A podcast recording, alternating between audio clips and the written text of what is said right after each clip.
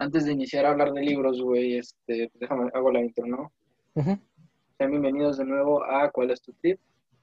Este, el día de hoy tenemos a Gael Regalado. ¿Cómo estás, güey? Hola, hola, pues muy bien, muchas gracias por invitarme. No, sí, ah, ah perdón, perdón, te interrumpí, güey. No, no, te iba a decir a este increíble podcast, pero sí. Increíble podcast con apenas 50 reproducciones en el primer episodio, quiero decir, vamos bien, no quiero mencionar las demás, pero eso me hace muy feliz. Entonces, gracias por aceptar, güey. Quería invitar desde hace rato, güey, por el tipo de pláticas que teníamos en secundaria, güey. Que eran ah. muy... Ajá. No, no, no, digo que sí, que, que, es muy interesante platicar, digo, teníamos mucho tiempo sin hablar y pues juntarse de vez en cuando a hablar, que pues ahorita pues no se, no se puede por la situación, pero digo, es muy interesante, ya que se pueda, me gustaría mucho volver a, a juntarnos un café algún día, ¿no? No, claro, güey, para platicar, güey, debatir de manera filosófica como los otros días, porque no mames, güey, ayer, güey, ¿cuándo fue que te que ayer, no? Ayer, sí. Ya nos estamos yendo, güey, tú ya te estás quedando jetón, yo tenía que tender mi ropa, güey. Y pinche plática, güey, me profundía, entonces, sí, desde luego, y pues, esto que hago, güey, es como para exprimir un poquito más, güey, que no se siente tanto esa distancia que existe por, por el COVID. Digo que mucha gente le vale verga, claro, hay unos que sí damos cierta distancia, ¿no? Ah, pero te digo, regresando al tema, güey, pues queríamos platicar mucho, güey, sobre todo el libro, güey, en especial, güey, aparte de pues, los típicos escenarios de un adolescente. Nos metíamos un poquito en la literatura, güey, siempre se me hizo curioso eso, güey, porque no son pláticas, digamos, comunes, no son pláticas que puedes llegar a tener con cualquiera, porque no cualquiera realmente le gusta interesarse en un libro.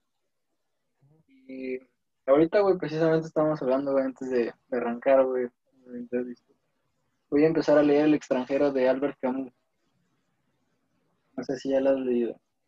No lo he leído, pero definitivamente lo tengo en mi lista. Aunque me da curiosidad saber por qué lo escogiste, digo, es un libro... O sea, sí, sí es muy famoso y popular y todo, pero no muy convencional, tal vez. ¿Qué mm. dirías? Ah, tal vez los, los, morritos están leyendo, no sé, novelas románticas o alguna saga o fantasía o algo así, pero escoger el extranjero de Albert Camus es como curioso. Sí, es. ¿Por qué? O sea, tiene una historia curiosa, güey. Ahorita quiero tocar el tema de la saga. Y la historia curiosa es que me llegó junto con otros tres libros. bueno, con otros dos, perdón. Eh, un compa ya los había leído, un, un amigo, se llama Luis, un vecino. Me dijo, te vendo estos tres libros por 220 pesos ok, suena tentador, ¿cuáles son? Era el Un Mundo Feliz de Aldous Huxley, La Granja de, ah, ¿cómo se llama? este Eric Blair, ah, se me olvidó, George Orwell, no es de Orwell. Rebelión en la Granja, perdón, y El extranjero, güey. Entonces dije, estos tres libros, güey, por 200 pesos, o sea, agrega los 20, dije, no mames, es un ofertón, güey.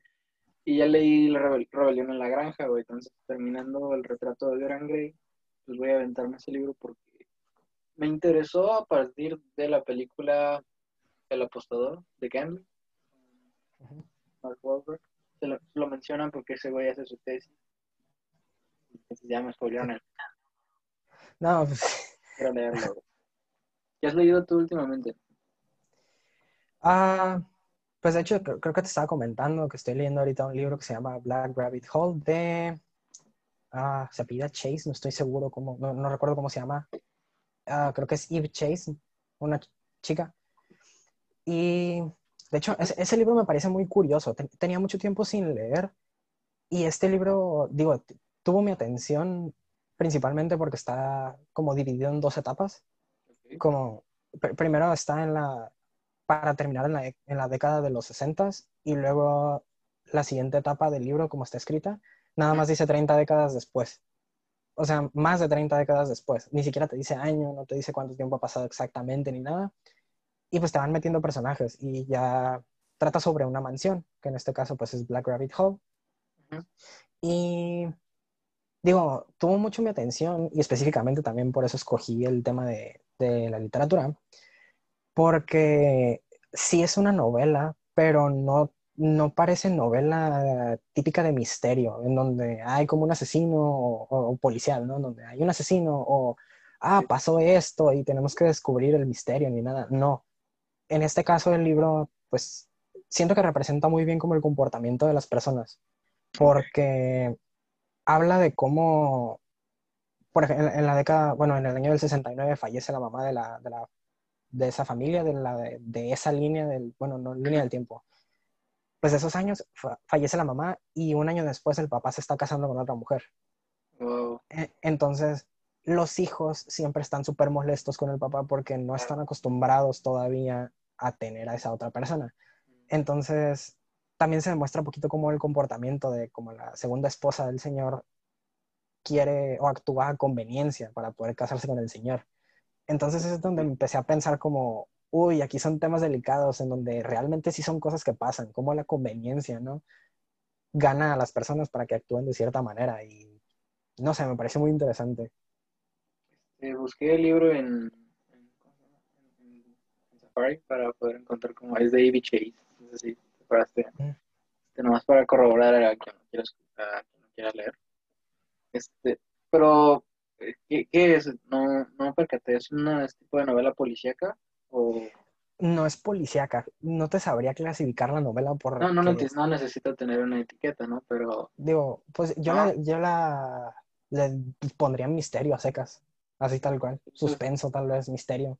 Digo, por compararlo, yo creo que lo que más he leído hacia allá pues sería un poquito de Sherlock Holmes, de Conan Doyle, o uno que otro cuento de Edgar Allan Poe. ¿Son más o menos de ese estilo? Más de Poe que de, que de Doyle. Diría que sí, que sí tiene más de Poe, pero tampoco se asemeja. Yo siento que Poe, sí, sí, es que Poe tiene como su propia rama ya muy independiente, ¿no? Porque Poe, pues, fue el que impuso como el término ya de cuento policial, si lo quieres decir de una manera, que pues ahí está, está El Cuervo, ¿no? Que es un poema, pero no es un, es un poema narrativo, o sea, te cuenta una historia que ni siquiera, ni siquiera cuento es, digo. Y pues fue súper revolucionario, pues tú piensas en un maldito cuervo y es como, sí, güey, pero no, no, me estás contando la historia como con la estructura convencional. Sí, este, pues hay ciertos autores que suelen cambiar un poquito. Por ejemplo, ah, ¿cómo se llama este brasileño? Escribió eh, un ensayo sobre la ceguera, no sé. Sí, me suena haberlo leído. bueno, el tipo de escritura que utiliza, que es un poquito característica de él, es que no tiene em, signos, o sea, no usa comas, no usa admiración, o sea, es raro, entonces se utiliza puro punto o utiliza mayúsculas. Digo, no lo, no lo he terminado de leer, me quedé en el tercer, cuarto capítulo, quiero pensar. Em, pero, ajá, o sea, es curioso cómo cada autor tiene su toque, ¿no? Por ejemplo, García Márquez se recargaba hacia el, realismo mágico, creo que es el término que utiliza. Y de él sí he leído un poquito más, entre comillas, por ejemplo, no he podido terminar 100 años de soledad, güey. ¿Has leído algo, güey, de alguno de los autores que estoy mencionando? Mm, no, no he, leído de, de García Márquez, pero sí, por ejemplo, de Ángeles Mastreta, que anda por ahí también en los...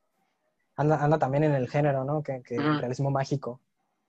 Que, que, también me parece muy interesante cómo no se van tanto a la fantasía como un Harry Potter, por ejemplo, pero, o sea, pero meten esos factores, ¿no? Fantásticos, ajá, sí, en, en, cosas cotidianas, que me parece muy curioso también cómo lo manejan, digo, no, no, solamente en la manera en la que en la que lo presentan como, oh, pasa algo fantástico y ya, sino que también funciona como crítica social en la mayoría de los casos, no en todos, pero tratan de llevar o de traer un mensaje casi siempre con lo fantástico. Sí, digo, a mí me gusta mucho el realismo mágico, no lo que alcanzo a entender, porque pues, tengo 18 años y aunque soy un aficionado de lectura, me considero así, no me he metido tanto, y luego cada, género de literatura, güey, es un poquito más complicado y tiene sus características, entonces no me he metido tanto. Pero, por ejemplo, ahorita estaba buscando el nombre del coronel, no tiene quien escriba porque no me acordaba de él. Creo que es un cuento, güey. Al final me encantó, güey, si no lo has leído, léelo, güey, está breve, son unas 30 páginas. Y, pero es, es que lo que pienso que, hace, que hacen, lo que me hacen imaginar, güey, es que puede ser real, güey, ¿sabes? solo cuenta con ese pequeño fragmento de ficción que lo hace mágico. Entonces genera un poquito más de polémica, güey, a la hora de leer el libro, que va tanto como a situaciones reales y metes tantas situaciones reales que cuando sale la ficción, la asimilas como algo real, güey. Pero sí, ver, estoy relacionando los temas un poquito. Porque me pierdo, güey, estoy nublado. Pero, ¿qué más, güey? Ah, ya me acordé que qué tema quería regresar, güey, a las sagas. Um, ¿Qué sagas has leído, güey? Uy, ¿cuáles no? Digo, he leído A ver. muchísimas también. Es- eso sí, creo que es mi punto. Bueno, no, no mi punto fuerte, sino más bien, creo que es lo que más he leído. sí. No, no, no, pues también, también puede ser mi punto débil, digo. Claro, güey. Ambas. Ah, pues ahorita que mencionaba Harry Potter, ¿no? Creo que es una saga fantástica que muchas personas han leído. Creo que la, la mayor parte de la, de la cantidad de personas que es lectora ha leído por lo menos un libro de Harry Potter. No digo que todos, ¿no? Pero, Yo no los he leído, güey, por ejemplo. uy, Me estoy perdiendo de algo por ahí, yo lo sé, güey, pero los he leído. sí, pues por, por algo es de las principales en fantasía, digo. Pero, por ejemplo, ya hablando más de sagas, también muy famosa, que sacaron hasta películas y todo, está Maze Runner, por ahí también.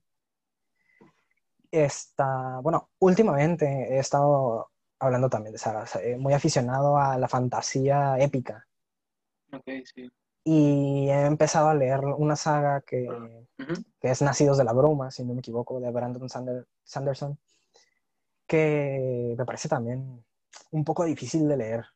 Bueno, un poco, bastante difícil de leer. Eh, Este señor, digamos que está mal de la cabeza y se inventó un mundo con demasiados nombres, demasiada historia, demasiado contenido, dema- o sea, Ujú. no, no lo puedes comparar con, con Tolkien ni con...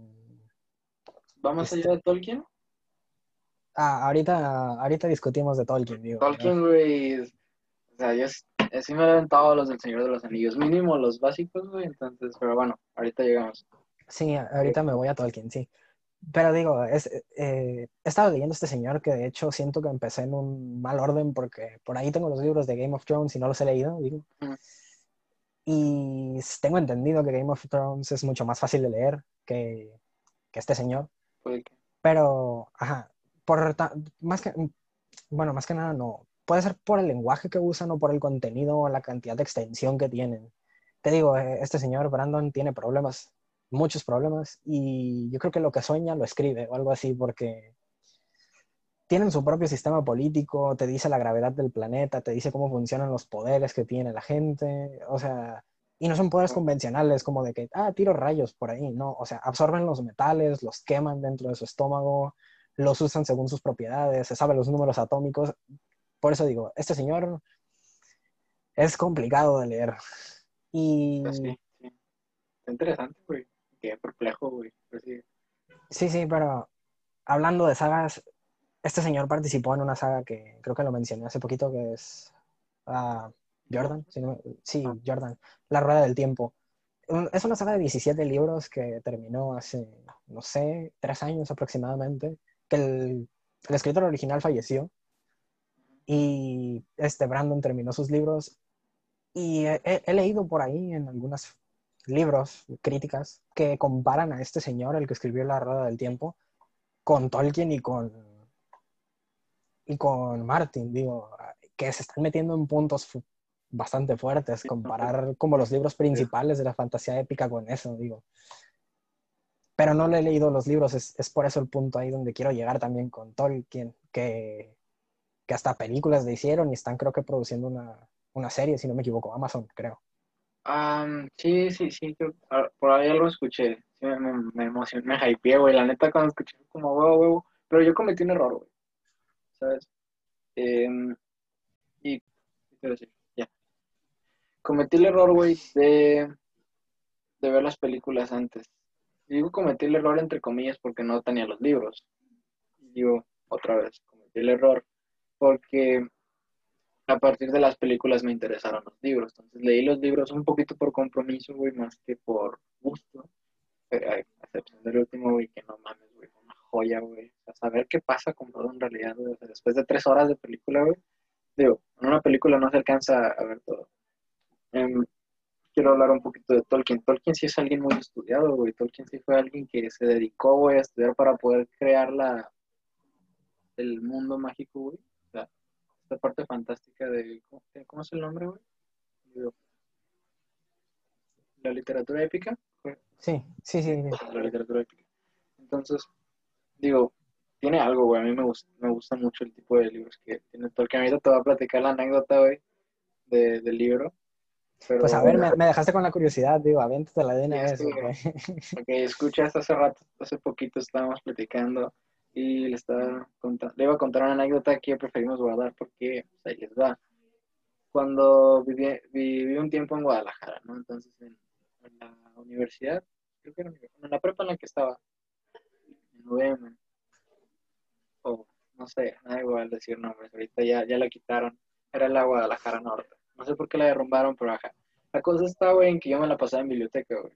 Me encantaba estar en esa biblioteca. Yo era muy chiquita, güey, o sea, tenía unas 8, 10 estanterías, güey, pero güey, estaba feliz, me ponía a leer los libros de derecho, de psicología, sin leer nada, güey, pero el simple hecho de sentirme en una biblioteca, güey, me hacía sentir cómodo, güey, llegué a leer unas cuantas páginas de, Lovecraft, porque, me compré el libro, entonces voy a ver qué rollo. Digo, también es muy complicado leer a Lovecraft, al menos a mí se me complicó mucho, güey, y sí como que le di pausa. Pero la cosa está en que cuando iban a derrumbar la biblioteca porque iban a pasar los libros, me imagino que a la universidad, y pues iban a, desmantelar toda la prepa, pues estaba justamente, güey, en un pequeño, en una pequeña esta- estantería, güey, de muestra, libros que se habían donado. Y ahí estaba, güey. ¿Cuál es el que me faltaba, güey? Ah, güey. A ver, de, la saga de Tolkien, de la base, porque hay más libros, está El Hobbit, bueno, el Silmarillion, creo que se llama, ¿no? Sí. Ese era el que me faltaba, güey. Ya me había comprado, güey, por ahí, por, uno, por ah, unos 300 pesos, algo así. Em, otros cuentos, creo que se llaman de Tolkien, Ujú. que pues, también entran en la historia y de repente se entrelazan. Entonces, lo vi y fue como dije, es que tienes que venir. Entonces, rápido fui por mi mochila, me agaché, bien obvio, güey, con cámaras y todo, me valió madre. Metí mi mochila y me salí, y estaba en pánico, güey, pensé que me iban a detener, güey, así, sí me exageré medio cabrón, güey, salí, güey, no me pasó nada, como a huevo. Al día siguiente, güey, se llevaron todos los libros. Todos, güey, la biblioteca estaba vacía, fue como a huevo, güey, ¿sabes? O me dio una satisfacción, güey, saber que habían, con- o sea, que pues había robado, güey, el libro, güey, que quería para completar mi pequeña colección de Tolkien. Y pues fue un acierto hasta cierto punto, güey, porque no sabía cuándo me iba a volver a topar ese libro. Es la historia. Digo, digo, no soy nadie para criticar, pero a- a- aquí tengo un punto en contra de eso, y es que me gusta mucho apoyar a los autores. Digo, Tol- Sí. Tolkien ya está muerto, no es como que le puedas ayudar a mucho, ¿no? Pero No, sí, entiendo. Pero no, o sea, por ejemplo, los libros que yo compro, güey, generalmente los compro en, en segundas o en pequeñas bibliotecas, librerías que son más baratas, güey. porque me han llevado, güey, sobre todo en el centro hay una que otra, güey, que por ahí encontré escondidas, que tienen buenos libros, güey, y los libros no exceden los 500 pesos, que si te vas, por ejemplo, a Sambors, te la dejan caer con todo, güey.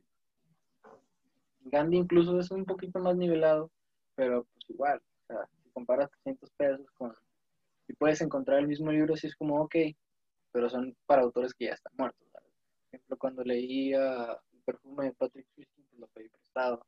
Cuando busqué el libro, compré. Pues, eh, incluso el, el de Albert Camus, bueno, también está la Feria del Libro, güey, que si no has ido, te lo recomiendo, güey. Yo me he paseado por ahí, es un mundo, güey, es... Güey, me sentí en Disneylandia, güey. O sea, imagínate, güey, ir entre tantos libros, entre tantas editoriales, güey, con nuevas, ¿cómo cómo llamar? producciones, nuevas, nuevas, pues nuevas historias, güey. Me terminaron regalando unos 3, 4, güey. O sea, te regalan libros, güey, encuentras libros por 5 pesos y es como, mames, ah, güey, te vuela, te vuela la imaginación, muy cabrón. Entonces, bueno, aterrizando un poquito el tema, güey, este, ¿por qué, por qué leíste esas sagas? ¿Por qué te pegaste un poco más en la, la literatura épica? tenía ganas de cambiar de rumbo más que nada. Eh, duré muchísimo tiempo leyendo novelas juveniles sí, de fantasía, pero ca- casi no leo de romance, que sí tengo unas cuantas por ahí, ¿no? Claro, Pero tenía, te- te- tenía ganas de cambiar un poquito como de, de rumbos, porque pues enfada también a veces de estar leyendo lo mismo todo el rato y que te encuentras patrones en las novelas, ¿no? Y que, que son súper repetitivas o ya muy predecibles. Entonces dije, tengo ganas de leer un poquito algo, algo un poquito más complicado. Entonces ya me brinqué, dije, me voy a mantener en el género, pero pues si hay algo más complicado, pues le Un voy a poquito entrar, más. ¿no? Ajá, o sea, seguiste en la fantasía, pero con mayor complejidad. Sí, ya. Sí, sí, es lo, es lo que decía, ya no es como un Harry Potter, que, que dicen el nombre de un hechizo y, oh vaya, desarmaste al enemigo. No. O sea, aquí hay reglas y por lo que tengo entendido, Tolkien también tiene hasta cierto punto, cier- bueno, reglas en su mundo, que a lo mejor en la magia no, pero que en su mundo tiene como ciertas reglas o que los ecosistemas funcionan de alguna manera y, y así. Sí. pero no sé, me parece mucho más entretenido leer cosas complicadas porque siento que hay más debate. Ya sea fantasía o sea un Borges que escribe cuentos, ¿no? Que hasta los cuentos también. Leí, creo que es el Tigre Azul, güey, y hasta la fecha me sigue. no sé qué estoy haciendo, güey. Los cuentos de Borges eh, Es que fácilmente Borges, pu- sí. puede dar para un capítulo completo estar hablando de. Borges. Y de todo lo que pudo haber querido decir, güey. Porque, bueno, pues, tuve una plática con el maestro de literatura de que tiene como que ciertas, ciertas referencias bíblicas y que también tiene un poco que ver, por ejemplo, en el Tigre Azul. Las piedras son un poquito como que la piedra filosofal y eso me quedé pensando como, ¿sí es esto? O sea, porque tú puedes interpretar muchas otras cosas, güey. Entonces, realmente, ¿qué quiere decir Tolkien? Por ejemplo, el caso de, de Lovecraft con Dark Souls. ¿Has jugado Dark Souls? Sí, Yo no, pero, o sea, digo que yo no, porque no. Pero el creador, güey, no sé si te sepas el nombre. eh, sé que la desarrolladora es From Software, pero no me sé el nombre del creador. Bueno, eh, creo que es japonés. Este, lo estaba escuchando en el podcast de los hermanos Referín. Hablan de esto, de que Lovecraft lo escribió, se escribió para que nadie lo, lo entendiera. O sea, para- ¿sabes? Entonces, Sí, los que trataban de entenderlo no alcanzaban a asimilar los personajes sea, la complejidad de los miedos y la generación de espíritus y todo este rollo que es de Lovecraft. ¿no? Entonces el japonés estaba aprendiendo inglés apenas todavía cuando era un niño y lo leyó.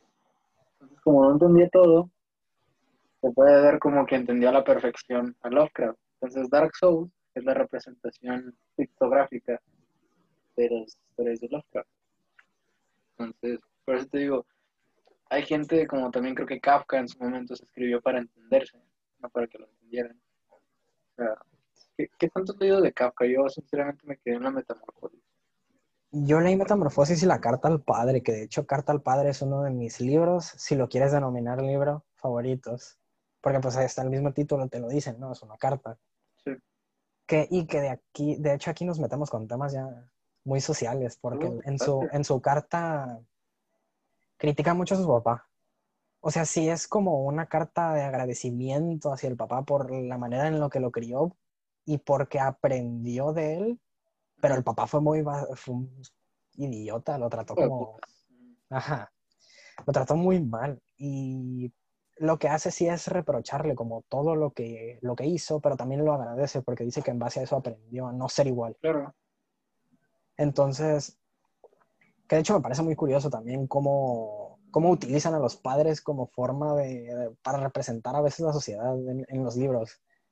Que hasta incluso en novelas de fantasía pueden usarlos, pero cuando son más novelas, o sí, quedándome en el género de novelas, cuando son más novelas a- apegadas a la realidad, pues ya es cuando más se ve como la participación de los padres, o hasta los mejores amigos de los protagonistas Ujú. cómo, cómo influyen en su ideología o cómo, cómo intervienen en las dis- distintas situaciones familiares, tanto de sus amigos como de como pues lo- o sus personas más cercanas y me parece también hasta cierto punto chistoso porque sí son cosas que pasan tal vez no de manera tan exagerada como te las ponen pero si tu mejor amigo te cuenta que está no sé que está muy triste porque a alguien de su familia le pasó algo, obviamente vas y lo apoyas o intentas ayudarlo de muchas maneras. Y pues sí son cosas que pasan y hay, hay escritores que siento que representan como muy bien como el comportamiento humano. No, güey, este, sinceramente no he leído Carta al Padre, te digo, me quedé en, la metamorfosis, pero la metamorfosis habla de la deshumanización precisamente, güey. Es una crítica, güey. O sea, probablemente Kafka es, es ¿cómo se llama el personaje? Gregorio. Gregorio uh Puede ser, güey, porque Kafka era un incomprendido, güey. Kafka le costaba relacionarle según, relacionarse según leí un poquito en su biografía, güey. Entonces puede ser que así es como lo veía, así es como él se percibía de su familia, güey. Se veía como el raro, güey, a partir de que tuvo este brote, güey, bla, bla, bla. Te digo bla, bla, bla para cerrar un poquito el tema, pero me gustaría irme, güey, en este tema, güey, en cuestiones de las novelas y las realidades y cómo las personas que tenemos influyen, güey. Porque en sí el arte es el reflejo de la sociedad. No sé si te has cuenta, güey, sobre todo. Cuando, esto lo escuché hace poco también, la mejor época de creaciones y de invenciones surge en el Renacimiento. Renacimiento es una de las épocas con mayor auge a nivel artístico, con mayor enfoque en la filosofía, en el pensamiento. Y en lugar de sentarse a platicar en un bar, donde toman cerveza y el alcohol se convierte en un relajante, el café es un estimulante, entonces generaba más ideas, entonces todos cafeinómanos, güey, por así llamarlos, güey, o sea, todo, al estar con el café y tener este, esta energía era como, pues, güey, ¿cómo volamos? No sé, güey, vamos a crear unas máquinas para volar, güey. Entonces, sea, como que esta energía y esta prácticas, estas prácticas que tenían pues, generaron mayor información. Entonces, muchos libros estudiados también surgen sobre la, la ilustración, pero pues, todo tiene como que un, no es que no es un preámbulo, tienen una, un antecedente. Por ejemplo, antes del Renacimiento, creo, no, antes de la Ilustración estuvo el oscurantismo. Antes del Renacimiento creo que está, no sé si es la Santa quizás ya muy atrás, pero ajá, siempre hay un antecedente, güey, antes de la explosión. Entonces no sabemos cuál es ahorita, güey, nuestro antecedente. Probablemente el antecedente seamos nosotros, em, pero quiero retomar esto, güey. Muchos eh, autores, güey, sobre todo los más complicados, no escriben en sí como un poco la novela fantástica, ¿sabes? No se meten tanto en la literatura épica porque están, o sea, y muchos de los que lo hacen, güey, por ejemplo, Tolkien, güey, son reflejos, güey, son cosas que ven, güey, son, porque no puedes escribir, o sea, sí puedes, pero tienes que meter esos detalles de realidad inconscientes, güey, para poderte aterrizar un poco y poder construir mejor una base, güey. No te puedes ir tanto, güey, del quién eres, güey, porque te estás engañando, güey, sigue siendo tú, güey. Entonces, en autores como Kafka, autores como Lovecraft, autores como pues, en filosofía Nietzsche, güey, son algunos que sufrieron un poco, güey, que tuvieron un pasado duro, güey, y lo reflejan a través de una historia, güey. Y esa es la complejidad, güey. Y lo que tú dices, que tienen parte importante esos factores. Por ejemplo, en la carta al padre, por lo que me platicas, sí agradece, güey, pero criticas. ¿Y tú cuántas veces no criticas a tus padres, güey, sabes? ¿Cuántas veces no te detienes un momento y dices, ah, es que mi mamá no me entiende, ah, es que mi papá no me entiende? O sea, si ya pasaron, a mí me, sale, me surge mucho esta pregunta, si ya pasaron por esto, ¿por qué no me permiten a mí? Porque se limitan, ¿no? En sí siempre estamos generando una crítica hacia nuestros padres. Entonces, digo, no sé cómo ves tú. Ajá. Pues no, no, o hacia otras personas, sí, iba a decir, porque eh, volviendo a Poe. Sí, ahí está Poe, por ejemplo. Tú lees, puedes leer, no sé, 10 de sus obras y te das cuenta que en todas siempre hay un personaje secundario involucrado mm. y siempre tiene algo en contra de alguien. Siempre. Eso es como, está el gato negro. En el gato negro eh, el tipo, el protagonista, que si no me equivoco, nunca dicen el nombre, no estoy seguro, tiene algo contra los dos gatos, contra el primero que mata y contra el segundo que lo, lo encierra con el cadáver de su esposa.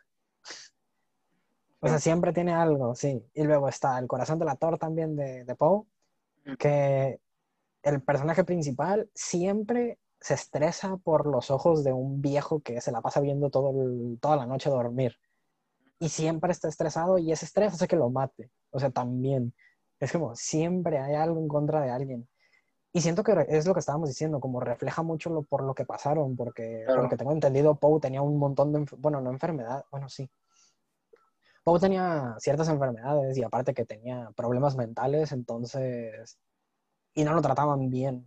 Entonces, siento que representó y se desquitó todo lo que tenía en, en sus libros y ve lo que logró.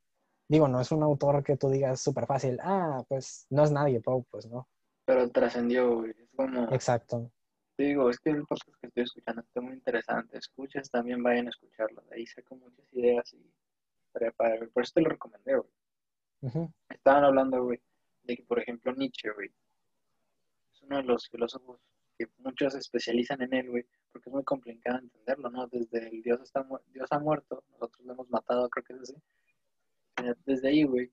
Y luego el cómo Nietzsche ahora tumba esa parte de Dios y busca que el ser humano se endiosarlo un poquito más, güey, porque eso cambiaría mucho las cosas, güey. Entonces, está muy cabrón comprenderlo, güey. Pero Nietzsche también atravesó situaciones muy fuertes, güey. Freud era un cocainómano, güey. O sea, que luego también Kafka, güey, te digo, era un inadaptado, güey, lo sufrió mucho, güey. O todos tienen pequeños puntos en sus vidas, güey, que los han hecho como sufrir, güey. Entonces, Sí, de, de hecho, ahorita quedándome con Freud, ahorita que dijiste Freud, muy buen tema, por cierto. El caso de Dora, el caso de Dora es muy bueno. O sea, como, ¿cómo representa? Que, que Freud sí, que dices que le gustaba mucho la cocaína. Y no digo que no. hay estudios, el- el- el- el vato estaba- cocaína. Sí, el vato estaba medio zafado. Y le recomendó el uso de la cocaína a Dora. O sea, que Dora es como su caso más famoso, que es donde, si no me equivoco, es donde empezó con su teoría de la sexualidad, que es donde le dice que, que estaba enamorada de su padre. O de su padrastro, más el bien. complejo de... de- Ah, ¿cómo se llama? De Edipo. Sí, Bueno, de Lecter en Mm. este caso. sí le hace mención de, de un complejo, no recuerdo cuál, pero Sí, hace mención y le recomienda, de hecho, usar la cocaína. Y es como, Ajá. Sí, sí, es, es- estás recomendando usar cocaína a, un- a tu paciente que supuestamente tiene problemas mentales, que nunca los tuvo, por cierto, pero Freud estaba seguro que sí. Imagínate. Entonces es como, ajá, sí, dudas que, un güey, poquito. O sea, si hablamos, güey, podemos, no sé, me gustaría debatir un poquito sobre esto, güey. Sobre la teoría, o sea, sobre, más de la teoría psicosexual de Freud no te puedo hablar tanto, güey, porque no he leído mucho, güey, me quedan las primeras dos páginas, yo creo. Por la complejidad, ¿no? Este, pero si te enamoras de tu padrastro, güey, o tu madrastra, o de tu padre, o de tu madre, si hay algo ahí que tienes que arreglar desde que eres niño, güey. Por eso Freud se consideraba un loco y Freud atacaba mucho la parte, creo, por lo que he leído en la teoría psicosexual, cuando eres niño, güey. Entonces se le veía como un loco porque ¿por qué chingados te estás metiendo con los niños? Pero muchos de los traumas que tenemos, güey, inconsciente mucho, inconscientemente mucho de los gustos, güey, y cosas que tenemos, nacen a partir de cuando somos niños, güey. ¿Tú qué tanto recuerdas de cuando eres niño, güey? O sea, ¿qué pasó en tu vida? Por ejemplo, en la mía no recuerdo muy bien qué pasó entre los primeros 3, 4 años de mi vida, güey.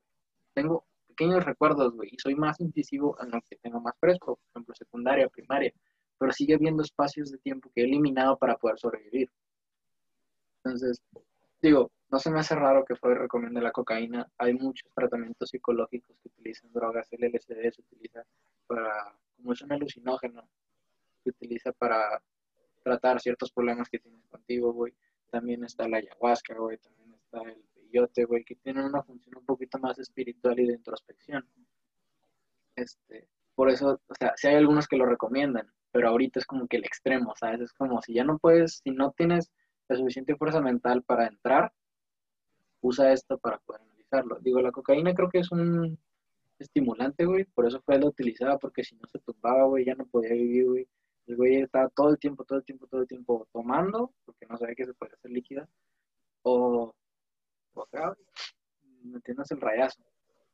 Entonces, pero vivieron experiencias traumáticas, güey, cuando eran jóvenes, güey, cuando eran niños.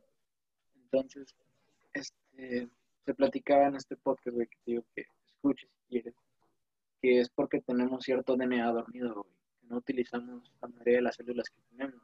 Y la misma teoría se planta en Lucy, se plantea, perdón, en Lucy, la película. Ahorita me gustaría platicar. ¿Sí la has visto? ¿Sí la viste? Sí, sí. Ah, platicamos de ella un poquito. Entonces, como tenemos el DNA dormido, porque no hemos vivido esas, exper- esas experiencias, esas situaciones que nos han llevado a que ese DNA despierte, pues utilizamos lo que tenemos. Es decir, creo, no quiero equivocar en la cifra, que utilizamos como 750 mil células ahorita. Pero están otros 6 mil millones, güey, dormidas, güey. Entonces, digo, en Lucy se, plan- sea la forma de que utilizamos solo el 10% de nuestro cerebro. ¿Qué pasa si utilizamos más? Este, y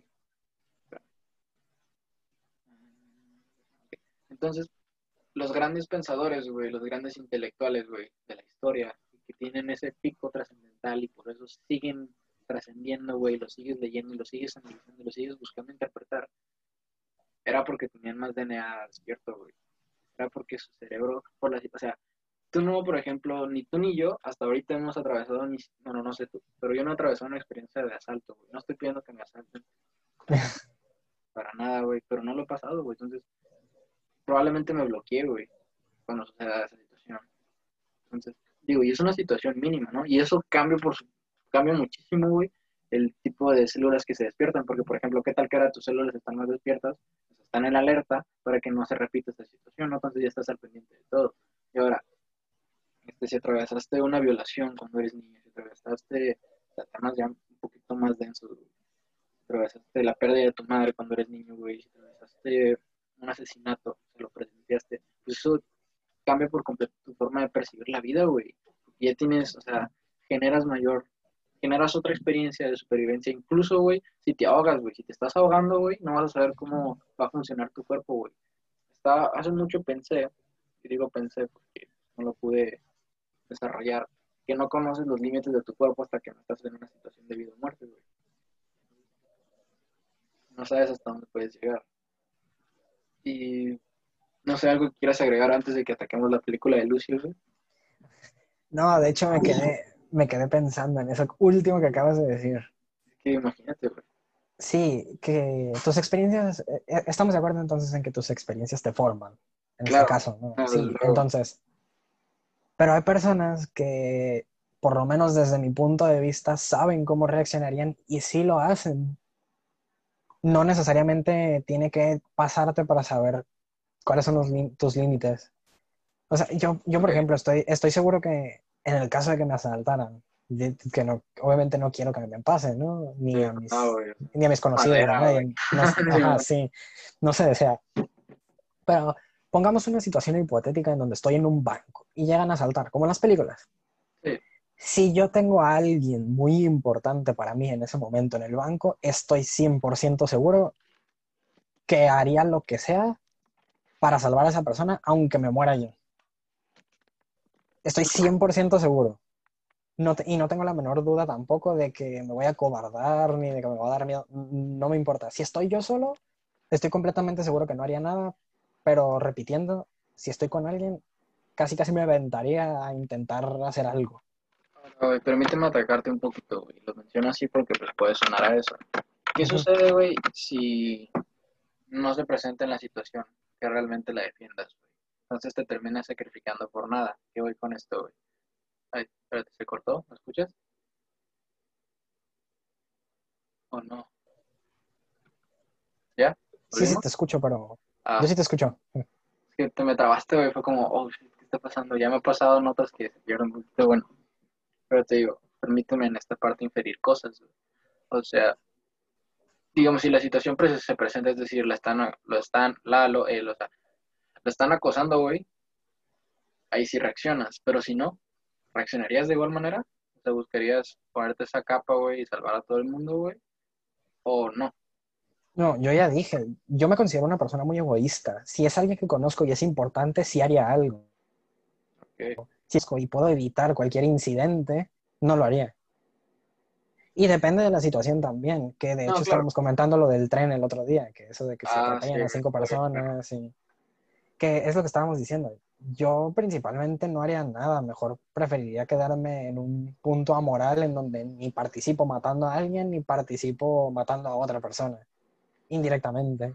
Entonces, ahí es donde digo, sí, me considero muy egoísta, no haría nada, pero depende de la situación también. Si, si veo una oportunidad, o sea, si no hay nadie que me importe, pero veo una oportunidad para salvarlos a todos, pues obviamente creo que lo lógico sería hacer algo, ¿no?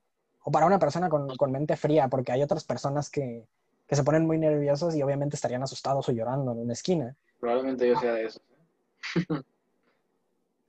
Yo, yo, me- yo soy muy cínico a veces, por eso digo, Yo no creo que. Yo mantendría la calma intentando encontrar una solución. Si la solución es no hacer nada, pues no hago nada. Y si digo, si tengo que salvar a alguien, pues ahí sí depende también la persona. O sea, analizarías la problemática, por así decirlo. Pe- Ahí el problema es la reacción rápida. O sea, sí lo, lo analizaría, pero si pasa en 30 segundos no te da tiempo de pensar, tienes que actuar rápido. Y ahí es donde entra el impulso.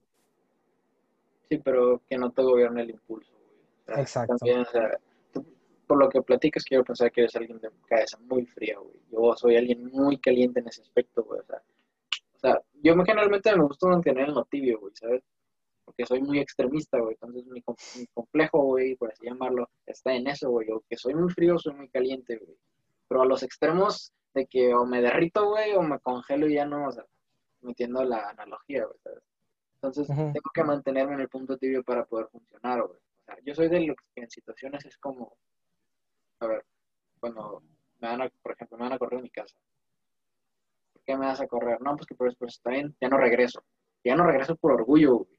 Entonces, es una reacción emocional, güey, es un impulso porque estoy caliente en el momento. Y después es como, a la madre, no, pues que sí, güey. O sea, así soy de extremista, güey. Luego es como, no, no te puedes ir. Ah, entonces nunca me voy a ir. Entonces es el otro polo, güey, o sea, nunca es, o sea, así soy, güey. Entonces, por eso yo te digo, en una situación así, hipotéticamente hablando, la del banco, güey, yo creo que pues, no haría nada, güey. Yo me quitaría parado, es como, ¿qué?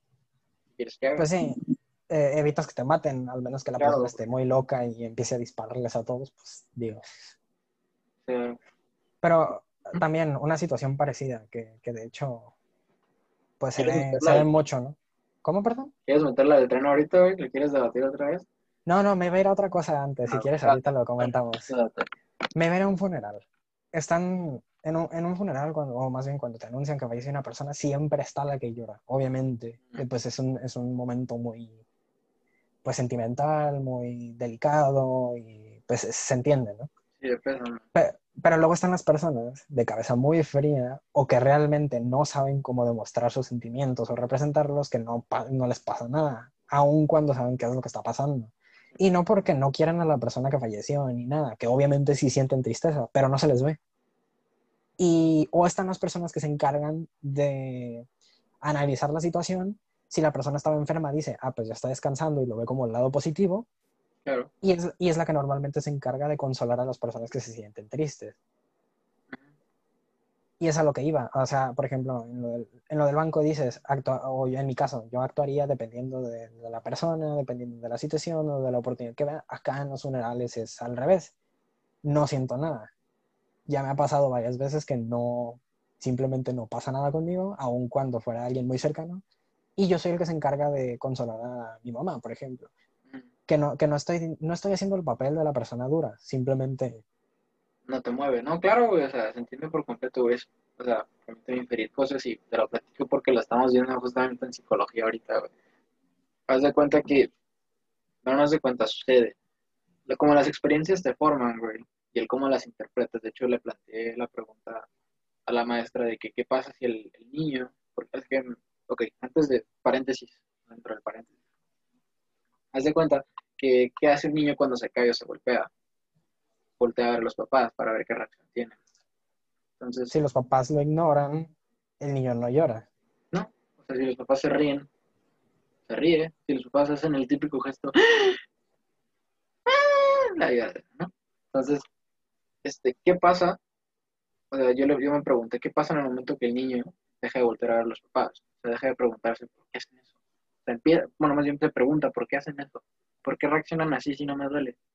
Digo, entonces ahí cambia por completo el tipo de, el digamos, el esquema que se va a generar en su vida referente a las decisiones que va a tomar, güey. De hecho, se convierte en alguien muy analítico, güey, porque ya se empieza a preguntar cosas, suponiendo que tiene dos años. Digo, no, O ¿Ah? No, no, ah, perdón. no, no, dale.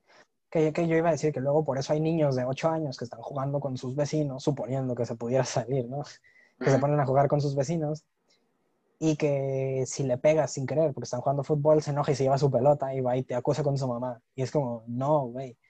Hacen eso porque supongo que la mamá tuvo en algún punto algo que ver como de, ay, pobrecito, vamos a cuidarlo. Y que son puntos también delicados porque luego No, cada persona tiene su forma de criar a sus hijos, digo. No, no podemos interferir, digo, pero no es, sé, es lo que digo. Yo no sé si va a ser estéril o no, güey. Mis planes está, pero. um, pero sí me preocupo cómo voy a criar a mis hijos en dado caso, güey. Porque tengo los ejemplos, güey. Tengo mi ejemplo y no sé si son los que quiera, güey. Entonces, digo, el conductismo ahorita, güey, el que tengo es como la mejor base para enseñar, güey. No me gusta, güey. Estoy peleado, güey, por mi parte humanista. Entonces, pero es la mejor que existe, güey. O sea, tener horarios, este, tener el factor recompensa, castigo, güey. Es como, pues, sí, o sea, ¿sabes? Digo, yo empecé a dudar, entonces ahorita sí es como, ¿por qué tengo que tener una recompensa o por qué tengo que tener un castigo? Porque yo no me genero el- la recompensa de manera. Fuera del factor recompensa, ¿cómo se llama? Rápida. Entonces, este, pero ya empecé a dudar yo, güey. O sea, no sé qué tantos de mis compañeros lo hagan y qué tanto te des cuenta de que la escuela es conductista, de que el timbre para salir al receso es algo conductista. Ya solo lo escuchas y sale. O sea, yo cuando era niño, güey, y esta la, la anécdota la platico mucho, nos ponían un ángelus porque yo estudié en escuela católica, no religiosa. Entonces el ángelus es, un, es una canción, creo que es el Ave María. Entonces nos ponían a rezar el ángel. Y en mi casa, güey, lo pusieron y yo me puse a rezar, güey. En mi casa, güey. En mi inocencia, güey, era lo que tenía que hacer, güey. Entonces, desde ahí parte la educación conductual, güey. Por eso es como, ok, creo que es la mejor, pero sí me pregunto cómo lo voy a hacer, cómo voy a educar a los niños. Bueno, cerrando ese paréntesis, güey, regresando, o sea, cerrando el paréntesis dentro del paréntesis, el paréntesis, este, el cómo interpretas las situaciones, por ejemplo, en el funeral, volviendo al tema, güey. Tú es como, ok, ya pasó, ya lo asimilaste, güey. Pero otra persona todavía no lo asimila, güey, entonces no sabe cómo reaccionar. Y a partir de cómo reacciona, es como las experiencias de vida se le van a presentar, güey. ¿Sabes? Nunca hay como un camino incorrecto, ni una decisión incorrecta. Porque la decisión que tomes es la decisión que vas a tomar y ya. Yo eso ya lo he platicado antes. Pero la decisión que tomes va a ser la que te guía a otras dos decisiones, güey, suponiendo que son dos o más. Y pues, no lo quería cerrar Pero ajá, o sea, las experiencias nos forman, güey, y lo llevamos a platicar el- ayer, güey, también. Creo que fue que tanto tú como yo podríamos ser el mismo humano, güey, o sea, la misma persona con el mismo pensamiento, si hubiésemos nacido en el mismo lugar, hubiésemos tenido las mismas oportunidades y hubiésemos, y hubiésemos tomado las mismas decisiones. Seríamos Pero ahí es donde yo estaba diciendo eso, que, que hay muchas personas que crecen así con sus hermanos, pero ¿por qué demonios una persona es súper exitosa y el hermano... No quiero decir que no estudiar es no ser exitoso, ¿eh? No, no es el punto al que voy, pero imaginemos que la primera persona siempre estuvo motivada por su entorno a llegar al doctorado, es un decir, y el segundo hermano creció igual, pero no le nació y simplemente dejó la secundaria, por ejemplo. Sí, sí, se dedicó a otras cosas. Sí, que, que de hecho hasta yo diría que también son temas muy complicados meterse a la clonación, pero si hubiera dos personas clonadas que crecen exactamente igual, si una se cayó con una piedra un día y la otra no, eso ya cambia completamente su forma de pensar, aunque sea mínimo, puede sí, sí, lograr un cambio, Claro. aunque sea la misma, digo. Sí, o sea, hablando del, pues, de la clonación, güey, es un tema muy interesante. De hecho, podríamos hacer un podcast, güey, partiendo de ese tema. Este, pero sí, o sea, el- ese es, por ejemplo, en Star Wars, la, la estúpida relación si lo quieres ver así, pero a mí me encanta Star Wars. Este, los clones, güey, los clones tienen el mismo crecimiento, güey, tienen la, la misma educación, por así decirlo, para cumplir una función. No hay nada más. Pero, por ejemplo, el niño, que es Boba Fett, por eso ahorita existe el Mandalorian, güey, porque el niño vivió con un papá.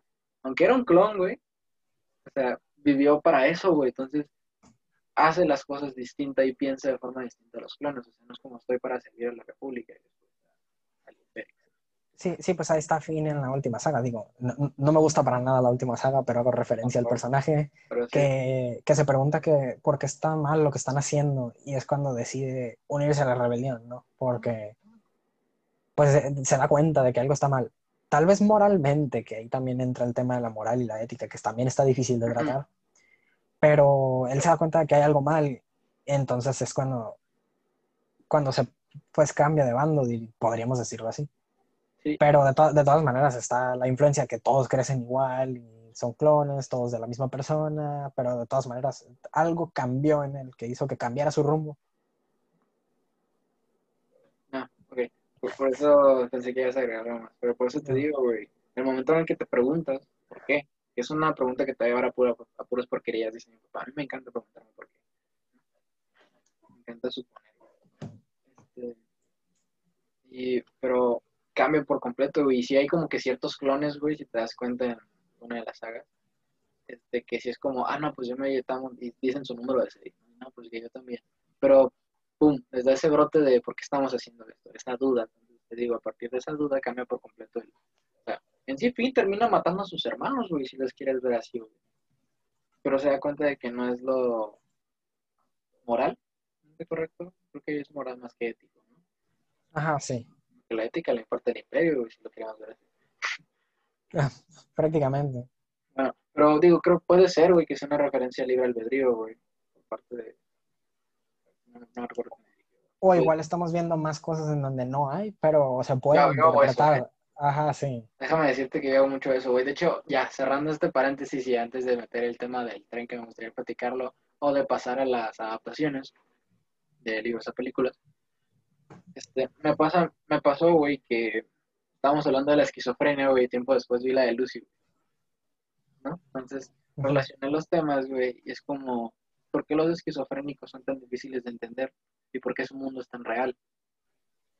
Porque nos platicó la psicóloga sus experiencias y todo el rollo, y que se generan su propio mundo, güey, en la cabeza que es su realidad, y ven cosas que nosotros no.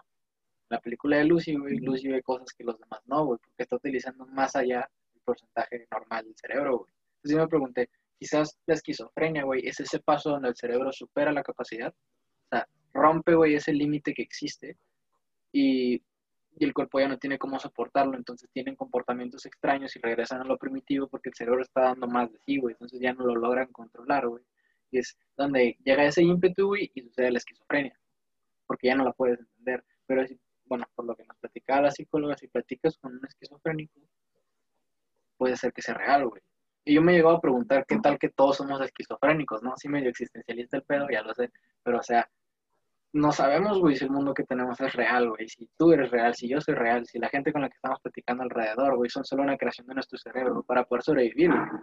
Ah, eh, me voy a meter con una película y es una referencia súper extraña que no queda nada, pero ¿has visto Horton y el mundo de los quién? Sí.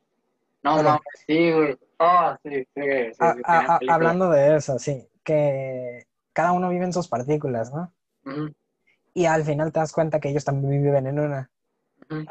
Entonces, si esas partículas forman otras partículas, como no sabemos nosotros que estamos como en la Matrix, si quieres decirlo, también otra película, Gran película, sí. como, como nosotros no sabemos que somos, por ejemplo, fácilmente, o ya metiéndome a, teorías conspiranoicas, Date.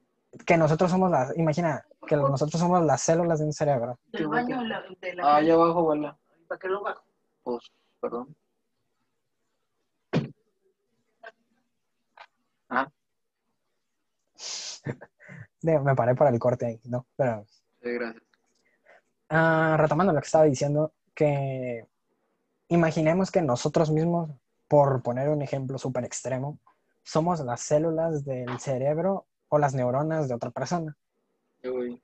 Nosotros somos el funcionamiento interno de otra persona y esa otra persona vive en otro mundo y nosotros somos su cerebro, sus neuronas, cómo funciona. Todo el caos que nosotros creamos, las guerras, todo eso son alguna falla, ya sea sentimental, de salud o lo que sea que tiene ese otro ser. Es un...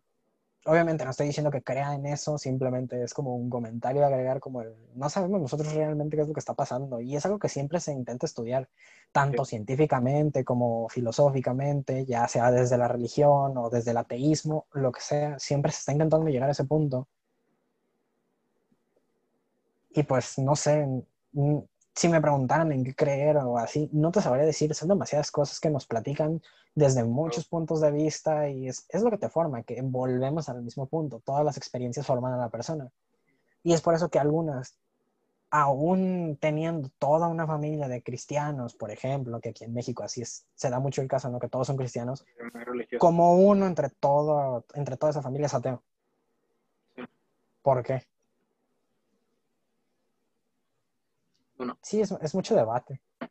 Sí, este, sí tiene relación, de hecho, en algunas de mis experiencias psicodélicas creé alguna situación así, no contaré en qué, en qué estado estaba, pero cre me, me, me, me imaginé eso, güey, ¿sabes? Entonces me planteé justamente esa teoría, güey. O sea, por ejemplo, ¿qué tal que las, lo que está sucediendo entre nosotros, güey? O sea, todo el mundo, güey, somos solo una célula, güey.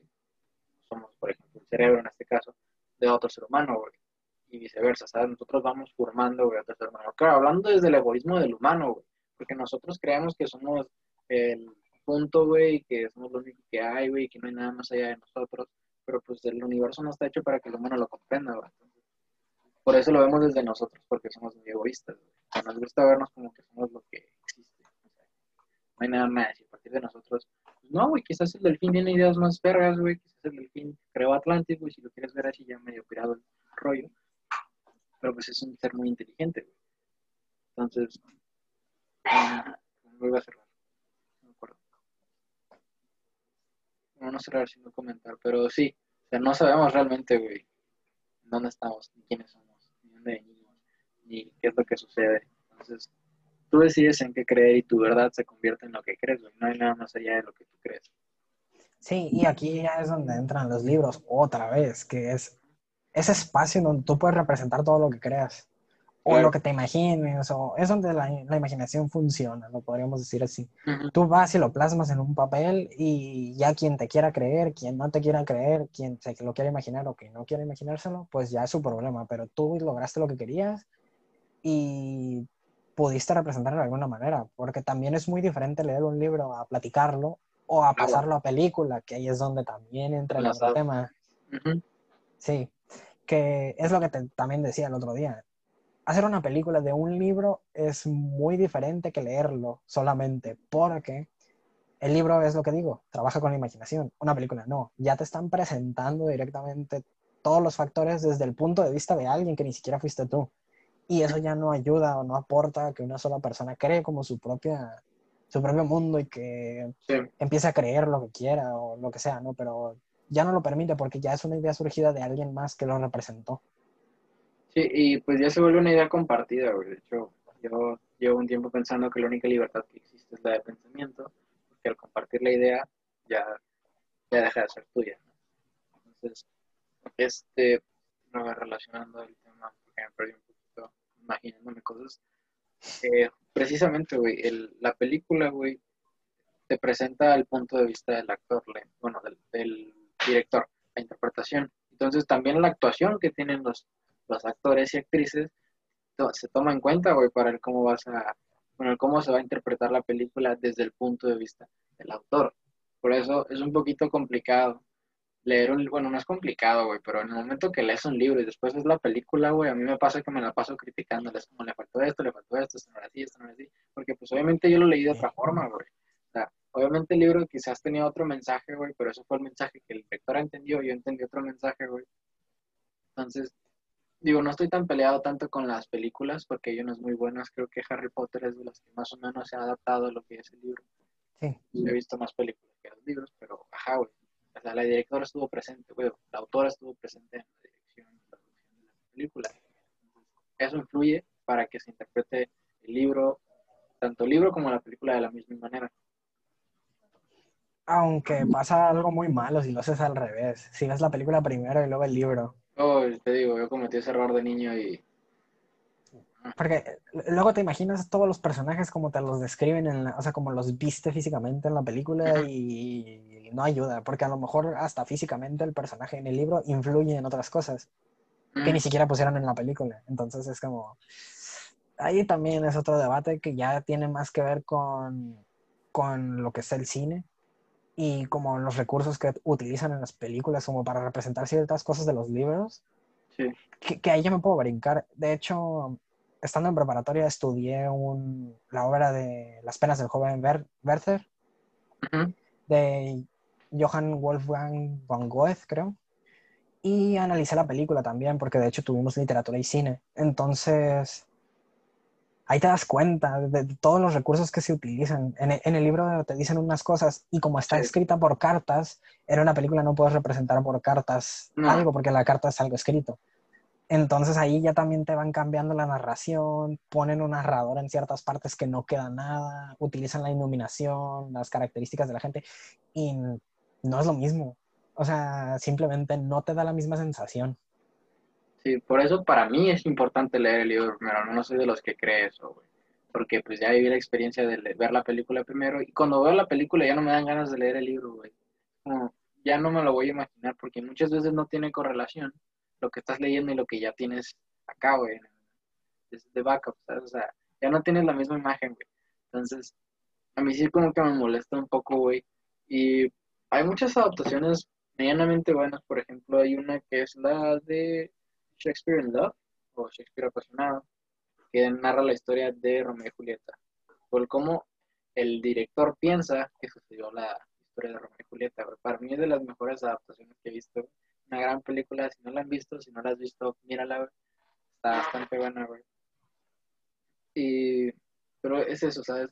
El hecho de que el cine sea tan exagerado para vender disminuye la imagen, bueno, el hecho de que te a imaginar tantas cosas. Por eso películas como El Origen, um, Pulp Fiction, creo que Seven, no no la he visto, pero son películas que te dan a ti a, a, a pensar, güey, ¿sabes? Que no sabes qué pasó, güey. Incluso abres los ojos y Lucy, güey, que pues, rato, te hacen pensar que, que puede haber más, güey. O sea, no te, no te dejan con lo que ya viste, güey, sino te, te generan esa idea de, si hay algo, no, esa pregunta, ¿puede haber algo más?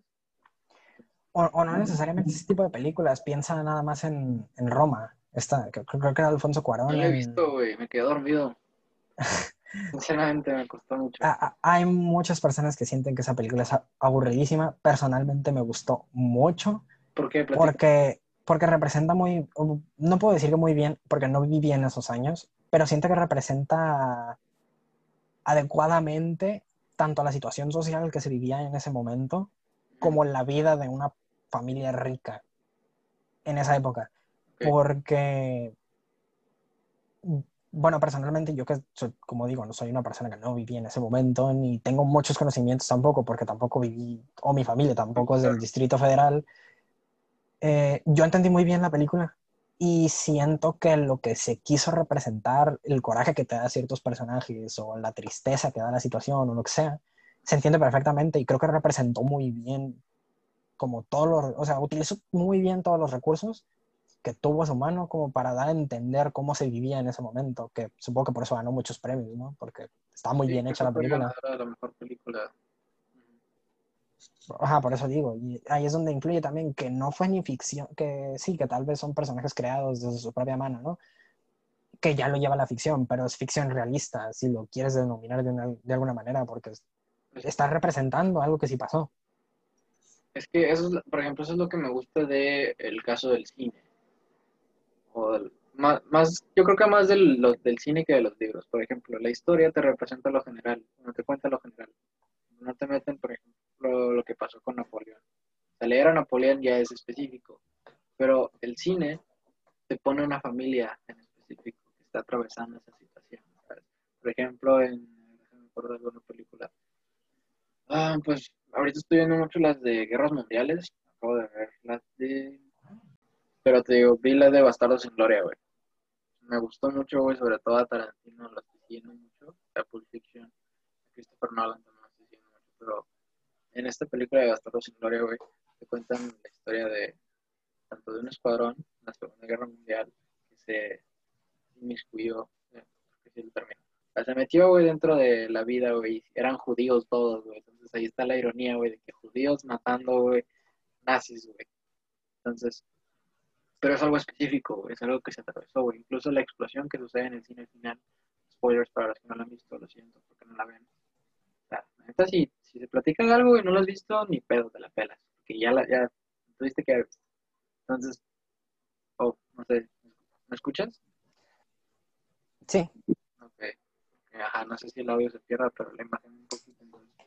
Entonces, entonces eso me gusta mucho del cine, güey, que te mete en lo específico, en una situación. Ah, ok. En el caso del cine, dentro del cine de la película, eh, sucede que explota, güey, y terminan matando, güey, a nazis importantes. Probablemente el suceso histórico sí existe, güey. sí, de hecho es lo que te iba a decir. En la película sale como que matan a Hitler.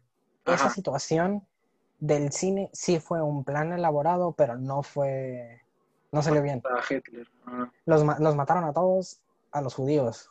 No salió bien para, ¿ya ves? digo, no, ajá, no le salió bien, digo. O sea, Acá, fue- pues, ¿Mm? sí, sí, continúa, perdón. No, no, date, date, date, date. No, que le iba a decir es que la película obviamente te, te termina dando un final, si lo quieres decir, feliz o satisfactorio, porque los personajes principales te, te los ponen como los judíos y a los malditos de los nazis te los ponen como unos malditos. Entonces, sí, dices tú, ah, qué bien, pero si lees ya libros históricos o y te informas un poco de, de autores y todo, que ya te enteras que, que sí se elaboró el plan, pero se- los mataron a todos, o sea, no salió para nada bien, por errores supongo, o porque los nazis se enteraron o como sea, ¿no? Pero pues no salió bien.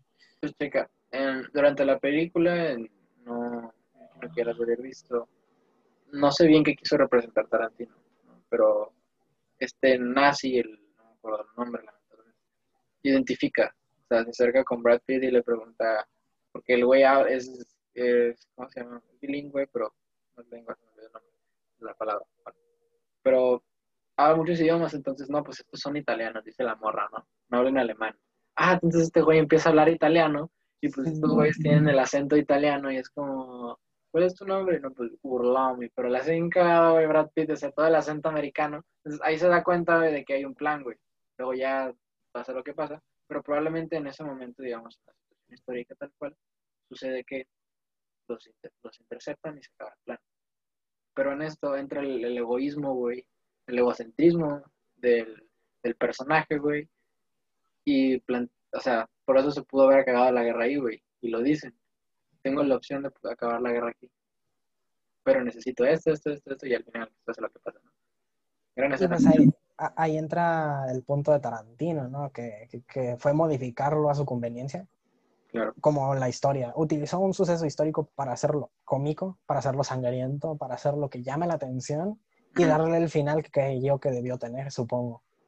Sí, Entonces Sí. ahí, ahí es donde entra también la imaginación, otra vez, que es como, él lo cambió, a lo mejor eso fue para vender, no sabemos qué pasó por su cabeza, pero suponiendo que fue porque se le antojó o porque se le ocurrió, pues ahí está la obra maestra de película que salió prácticamente ¿no? de, de- de eso. Y es que eso es lo que me gusta de ese tipo de cine y que sí, quizás tengan un poquito de referencias de libros, porque obviamente está muy cabrón generar de nada. O sea, o sea, de la nada más el todo. O sea, entonces, ajá, pero eh, pues no es tanto que me quiera explicar. Bueno, a ver, espérate, déjame re- me relaciono otra vez. Es que me acordé de otra película, pero ya, ok. Lo que sucede es que es lo que tiene el cine, güey, el por qué me gusta tanto, güey, porque es la parte específica de una historia. Por ejemplo, vi Shutter Island, se llama La- La Isla Siniestra, que tengo una pésima pronunciación en inglés. Este, es un psiquiátrico, güey, es una ficción. Entonces, es una historia específica, es única, güey, pero tiene más contexto, güey. Si te vas viendo hacia atrás, güey, pues, o sea, nomás. Al final, si te vas hacia atrás, güey, termina siendo nada más la mención, güey. Eso es lo que te recalco otra vez, me encanta tanto del cine, güey. Entonces, cuando entran estas problemáticas y siento que, al menos ahorita, estoy infiriendo cosas, es lo que sucede, güey. El cine no se relaciona tanto con los libros porque los libros sí parten de una parte un poco específica, pero muy general, y el cine parte de lo específico, hacia- o sea, de lo general hacia lo específico. Entonces, por eso quizás entre esa, no sé si es dicotomía, pero entra, entra el problema, güey, donde no puedes relacionar algo tan general con algo tan específico, porque lo específico también tiene que ver con lo general y es un caos. No sé cómo lo ves tú. Sí, por eso, no, de hecho sí estoy de acuerdo. Por, e- es lo que estábamos debatiendo. mandar una película a libros, o sea, crear un libro de una película, o crear o una película de un libro, o puede salir muy bien porque el libro lo permite, o puede salir muy mal porque los recursos que se utilizan en la película para representar lo que el libro quiere no se logran. Por eso digo, en un libro no puedes escuchar cosas, ni verlas tampoco. Y en una película usar la iluminación, usar el sonido, los diferentes puntos de vista de la cámara, usar los diferentes actores, los diálogos o tono de voz incluso, es lo que te, te hace entender, por ejemplo, ah, esa persona está enojada. Y en el libro te lo ponen tal cual. Es como, ah, ese güey está enojado, se ve molesto, se ve frunció el ceño, ¿no? Es como, te lo tienen que describir porque no se puede. Entonces, digo, prefiero, sinceramente, si tuviera que escoger algo, no sé, tú ahorita te vas a hacer la misma pregunta, el ¿qué escogerías? Lo voy a hacer primero. ¿El cine o los libros? Exacto. Anfitrión, por favor. ¿Yo, yo primero? Yo Sí, va, sí, claro. Es que, o sea, ahorita estoy, o sea, sí estoy viendo películas de cultura general, pero los libros güey, te aportan mayor cantidad de léxico, güey, mayor cantidad de, de razonamiento, de pensamiento, de ideologías, de información, güey, que quizás en una película no alcancemos a apreciar, güey. Te lo, te lo he platicado, güey. Yo saco mucho de contexto las situaciones, güey. Por ejemplo, en el caso de la película de Orton, uno de los que hago eso, güey. Saco por completo la situación porque es una película animada, güey. O sea, es como, si todos formamos parte del mismo universo, si lo quieres ver así, así cierra la película. Pero es como, ok, pero ¿qué tal que tanto como la sociedad, que el individuo conforma la sociedad y la sociedad al individuo? O sea, no puede existir un individuo sin una sociedad. Bueno, sí, pero, ajá. El tipo de, de situaciones, vamos a regresar a lo mismo, pero ¿me entiendes? ¿Me entiendes, no? No quiero ser tan cíclico. Entonces, pero yo saco mucho de contexto estas cosas, güey. Lo hago con caricaturas, lo hago con películas, lo hago con libros. Y los libros, güey, cada página, güey, me termina aportando algo, termina extrayendo algo que es como, no lo puedo dejar. ¿sabes? Es por eso que soy un aficionado y me gustan los libros. Te pregunto, ¿tú qué escoges? Yo definitivamente los libros también. Ah, creo que no tengo muchos argumentos para decir eso. Creo que mis argumentos es todo lo que hemos dicho en el podcast, como Sí, puede ser. que todo lo que puedes sacar de un libro, cómo te lo puedes imaginar, te pones a pensar, ya sea a imaginarte físicamente a alguien, te pones a cuestionar como todo lo que te están diciendo, por ejemplo, en los libros filosóficos o en los libros científicos también incluso, ¿no? Que, que pues está Carl Sagan por ahí, está Neil deGrasse Tyson, que pues, Luego son- los platicamos grandes. Sí. Que, que, pues obviamente han publicado muchos libros también y que te empiezas a cuestionar que, que cómo realizan todos esos estudios y por eso también me quedo con los libros, como puedes representar muchas cosas que físicamente no se puede. Y no sé, ahorita que decías lo del léxico también, te enseña mucho vocabulario, te hace una persona más Sí. culta y te enseña a preguntarte por ti mismo, o sea, a cuestionar como tu contexto y muchas de las demás cosas sobre ti mismo, ya sea sexualidad, qué, qué, qué personas te traen, ya sea sobre tu sociedad, si funciona de una manera específica, o si te metes a libros de política, si te metes a, no sé, mucho tipo de contenido, ¿no? Como los periódicos, que también, ya dejando de lado que sea un libro, pues también un periódico trae artículos, ¿no? Que es algo escrito y es mucho más fácil de representar que una noticia, por ejemplo. Las noticias están hechas para vender, güey. Esas son exageradas para morir, güey, para que se puedan consumir. Bueno, depende. Hay también periodistas que hacen noticias, pues que revolucionan, pero lamentablemente es México y los matan. Sí, sí, eh, mm, México y los periodistas no se llevan. No Eh, sí, digo, por no. ejemplo, me, me voy a salir un poquito del tema y ya para no, ya terminar con... siento. Sí, sí, eso sí, ya para terminar con que este... tienes cosas que hacer, perdón. No, no, no, no me importa, digo, está muy interesante. Pero digo, para cerrar el tema con este como del contexto, que en Twitter, he estado navegando mucho en Twitter y- últimamente porque pues está la- lo de las elecciones en Estados Unidos ahorita entre Biden y, y Trump. Entonces, no. Y me he dado cuenta de algo, y es que en Estados Unidos, por lo menos las páginas o noticieros que sigo, le tiran a los dos presidentes, o a los dos candidatos más bien, al actual presidente y al candidato de, de Biden, les tiran mucho. Y sí, Trump ha dado declaraciones muy fuertes en frente de la gente, como de, ah, no, pues están estafando, o es un robo, o las televisoras están haciendo un desastre total, que sí es cierto, pero ya no ves que maten a los periodistas por ponerse en contra de alguien. Tú no ves eso, y aquí, aquí uno no puede escribir ni decir nada porque se arriesga a que le hagan algo. Incluso hasta personas que podrías decir insignificantes, entre muchas comillas, que solamente son activistas y publican cosas en Facebook, amanecen muertos. Y es como, ya, ya no tenemos ni el derecho de expresarnos a través de libros o de una noticia porque pues hay consecuencias. O sea, que perder tu vida es lo con- la peor consecuencia que puede haber en algo, ¿no? Sí. Que ni siquiera estás atentando contra la vida de alguien más, no estás haciendo daño.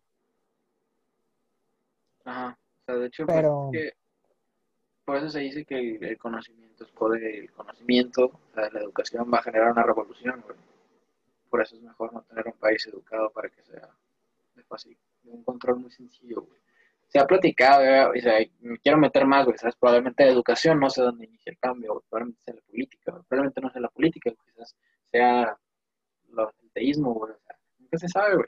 O sea, por eso quiero meterme un poquito más. Sin embargo, güey, donde entra el factor de los libros y sobre todo en la opresión de escribir, escribir, es el que aprendes a leer entre líneas, porque hay ciertos autores que te están hablando, están criticando su sociedad detrás del libro. O sea, estoy tratando de recordar un ejemplo de quién. Pero en el caso de Drácula, güey, que lo queríamos comentar y no lo hemos mencionado, güey. Drácula es una crítica social, güey, al igual que después más o menos zombies. Pero, ajá, voy con eso. Sobre el cómo, no sé si ya lo hemos platicado. De hecho, ¿cuál piensas tú que es la crítica social, güey, antes de yo decirlo? Drácula. Si te soy muy sincero, muy, muy sincero, no podría decirte específicamente porque siento que toca muchos puntos muy buenos acerca de, la, claro. de- de- de la sociedad. O sea, si me preguntas así a grandes rasgos, no te sabría decir, porque son muchas cosas. No solamente es el monotonismo, no solamente es como la cotidianidad, tampoco es como cómo actuamos bajo ciertos estímulos aparte, ¿no? Que pues en Drácula se ve mucho eso, como Sí, sí, sí. Cómo seguir ciertos patrones, o sea, son muchas cosas. Y siento que realiza muy buen trabajo Bram Stoker cuando Sí. escribe bueno. todo Drácula, ¿no? Es, es como está criticando todo lo que puede en, en un pedazo de, de- de- de ficción. Sí, Me parece una gran obra, ya dejando de lado que sea de culto, ¿no? El Leer Drácula. sí, como Frankenstein. Frankenstein no lo he terminado, güey, perdí el libro. Oh, no, nunca me lo Ah, a. De, de hecho, también por eso me quedo con los libros. Siento que albergan mucho conocimiento que una película no podría. Es más, creo que es mucho más complicado interpretar una imagen porque se dice que una imagen dice más que mil palabras, güey. No sé si te lo comenté a ti, güey, una frase que, que saqué de un podcast que es una imagen puede decir más que mil palabras, pero pierde todo el sentido de la oración. Esa frase me gustó muchísimo, güey, porque es real, güey. En una película no puedes interpretar tal cual que hay detrás de cámaras, güey. No lo puedes saber porque está la imagen, güey. Está clara es lo que ves, güey. No hay más allá. Pero en un libro, güey, pues la misma oración puede tener mil sentidos, mil formas, güey, de leerse, o sea, entonces, en- por eso también me gustan mucho los libros. Me gustaría poderte polarizar en el caso del cine, pero ya lo hemos tanto criticado como... eh, este, Con pros y contras. Sí, sí. Entonces, pero volviendo a Bram Stoker, la, también como, esta no es tanto mi- mía la idea, güey, sinceramente, porque leí a a Bram Stoker sobre Drácula y me gustó mucho la historia, me gustó mucho las cosas, o sea, habla sobre la decadencia de, de la parte, ¿cómo se llama? De la burguesía, por eso, o sea, ya estaba, ya se estaba yendo para abajo, güey, por eso el conde Drácula muere, güey. O sea, entonces, la crítica social a grandes rasgos es el cómo los ricos persiguen a los pobres. Por eso el conde persigue a... Si lo ves en contexto histórico, sí. Sí. Si lo ves desde un punto de vista moderno, puedes sacar mil cosas que tal vez el tipo ni se imaginó, pero ahí están. Es que eso es lo bonito de que los libros lleguen a nuestros días, güey. Que ahorita, o sea, es que, es que este es otro tema de debate muy cabrón, güey. O sea, lo quiero cerrar rápido, güey. La evolución genética que hemos tenido por el conocimiento que nos han platicado nuestros padres y, y así yéndonos para atrás de generación en generación hasta nuestros ancestros. O sea, ahorita estamos en uno de los puntos más, de las curvas más importantes de evolución genética porque el conocimiento que tenemos y la forma de pensar es algo que han atravesado todos nuestros padres y abuelos y tatarabuelos y bla, así te puedes ir hasta el primer humano. Entonces, pero es por eso que ahorita no, o sea, interpretamos muchas cosas que antes no, güey. Por eso antes y ahorita decimos que están adelantados en nuestra época. Porque ellos ya lo veían así, o quizás no lo veían así, pero nosotros estamos percibiendo esto por el contexto social en el que nos desarrollamos. Entonces, digo, en el caso de los zombies, era ahora los pobres persiguen a los ricos, güey. O esa es la crítica a grandes rasgos, güey. O como también, también lo podríamos interpretar de, de muchas maneras, ¿no? Pero también está la forma esa de donde dicen que toda la sociedad es monótona y se rigen bajo un cierto poder superior, si lo quieres llamar así. No hablo de religión, hablo no, no. como de, de alguien superior en el sentido puede ser un presidente, ya sea un país, una sociedad, que alguien sea el líder o lo que sea. pero tú ves al grupo de zombies y lo puedes interpretar como algo que todo un sector de la población actúa de la misma manera porque así se les enseñó. O sea, actúa- Ahí a- sí ahí es está un mundo feliz, por ejemplo. Todos son felices, pero... Sí, o sea, sí, todos son felices por, por el contexto y si lo quieres relacionar con los zombies, pues ahí estás como todos actúan bajo un cierto contexto de una manera en específica sin saber que están actuando así. Y es que, digo, hace días, de, muchos días me planteé la pregunta de cuál va a ser el siguiente paso en la evolución humana. Y no me gusta pensar que para poder evolucionar tenemos que perder las emociones. O sea, la evolución humana no significa que vaya a incluir humanos. ¿Sabes? O sea, Exacto. te digo, es donde parte el, egocentri- el egoísmo humano, güey. Nosotros nos vemos en el futuro, güey, pero no, o sea, no estés tan seguro de eso. güey. Es muy probable que el futuro humano sea la pérdida de las emociones y sentimientos e impulsos que nos hacen humanos, porque la inteligencia y el intelecto va más allá, güey. No hemos platicado eso mencionando a Arian Gray. La inteligencia te hace alguien feo porque te hace dudar, te hace pensar. Pensar no te sirve para vivir, entre comillas. ¿no? No, o sea, cerrando, güey, esta parte. Este, y ya casi cortando, porque tienes que ir, no te quiero quitar tanto tiempo. Hemos platicado de que la ignorancia es, es, es la felicidad, la felicidad. Porque no te das cuenta de lo que tienes, de lo que no, de lo que te hace falta, ¿no? Solo te enfocas en lo que es. Es. O es medio real esa parte. Entonces, em, el conocimiento de cierta forma también es ignorancia, ¿no? Que creo que tú me comentaste eso y me puse a, a pensar, voy a analizarlo, y tienes razón, de hecho, entonces al yo buscar conocimiento estoy buscando ser feliz, güey. Y eso me gustó más, güey, ¿sabes? Me gustó verlo así como mi... mi Sí, lema. pero tener conocimiento también te hace más infeliz, porque estás Sí. en busca de más. Eh, buscar conocimiento te da más preguntas, y si esas preguntas no se pueden responder, ahí es donde te quedas en blanco y queda esa sensación no de- sí, satisfactoria. vacío, güey, sí, o sea, entiendo, güey, ¿sabes? Para las partes, ¿cómo se llaman? Primitivas, güey, y biológicas, quiero pensar, pues sí te puedes ir hacia, o sea, no, no dudes, por ejemplo, me preguntaba qué es la música, ¿Qué- ¿por qué la música te hace sentir lo que te hace sentir? Eso no me sirve de nada, güey, o sea, el, tipo de, digamos, ondas, llamémosle electromagnéticas que funcionan y hacen las interferencias y hace que bailemos y todo el rollo, no me sirve de nada, güey, comprenderlo, güey pero quiero, güey, es como, a ver, te estás quitando cierto chiste a esos pequeños detalles de la vida, de la vida. Entonces, si quieren ser felices, no sean inteligentes, no, estudien, no lean, No sean como nosotros que leemos porque, por diversión. que se van a deprimir y... No, la neta, al contrario, lean y se van a dar cuenta de que vivimos en otro mundo, que cada quien va a tener su propia idea y va a estar muy chingón. Algo con lo que quieras cerrar, güey. No, pues no específicamente, nada más eso que, pues lean, chavos. No, lean. no, sí, sí, hay que considero eso, que hay que promover mucho la lectura, porque no porque sea pro libros, digo, pero pues creo que se tiene perfectamente entendido que de todo lo que hemos dicho podemos sacar por lo menos unos cinco puntos buenos de por qué los libros deberían de seguir hasta, Pues hasta toda la se acabe la humanidad, o sea, digo, me, me dio risa, güey, el poner bandos, no pro libros, güey. O sea, no nos libros. preguntamos, güey, pero pro libros o contra libros, o sea. Pero no, güey, no. No, güey, ese es otro debate, güey, y va a ser muy problemático ahorita. Pero, pues, no sé, redes, algún, lugar- algún lugar donde quieras que siga. Anónimo. Que- Bueno, No, aquí, aquí estoy yo, de visita, como una persona normal. No, güey, yo creo que te voy a traer más seguido, güey, por las pláticas que hemos tenido, güey, pinches debates, güey, no, están, no, está muy perro, güey, y sueno cansado, tengo sueño, me acabo de despertar, no tienes cosas que hacer, entonces cerramos, y pues muchas gracias, este fue el octavo episodio, me parece, de ¿Cuál es tu trip? La y fue un honor tenerte, Carlos, muchas gracias. Muchas gracias por invitarme. No, a ti por aceptar, pues, nos vemos y gracias a todos los escuchas, ya saben dónde pueden encontrar este podcast y dónde no, entonces, nos vemos. Bueno, nos, nos escuchamos. Ustedes entienden. Hasta luego.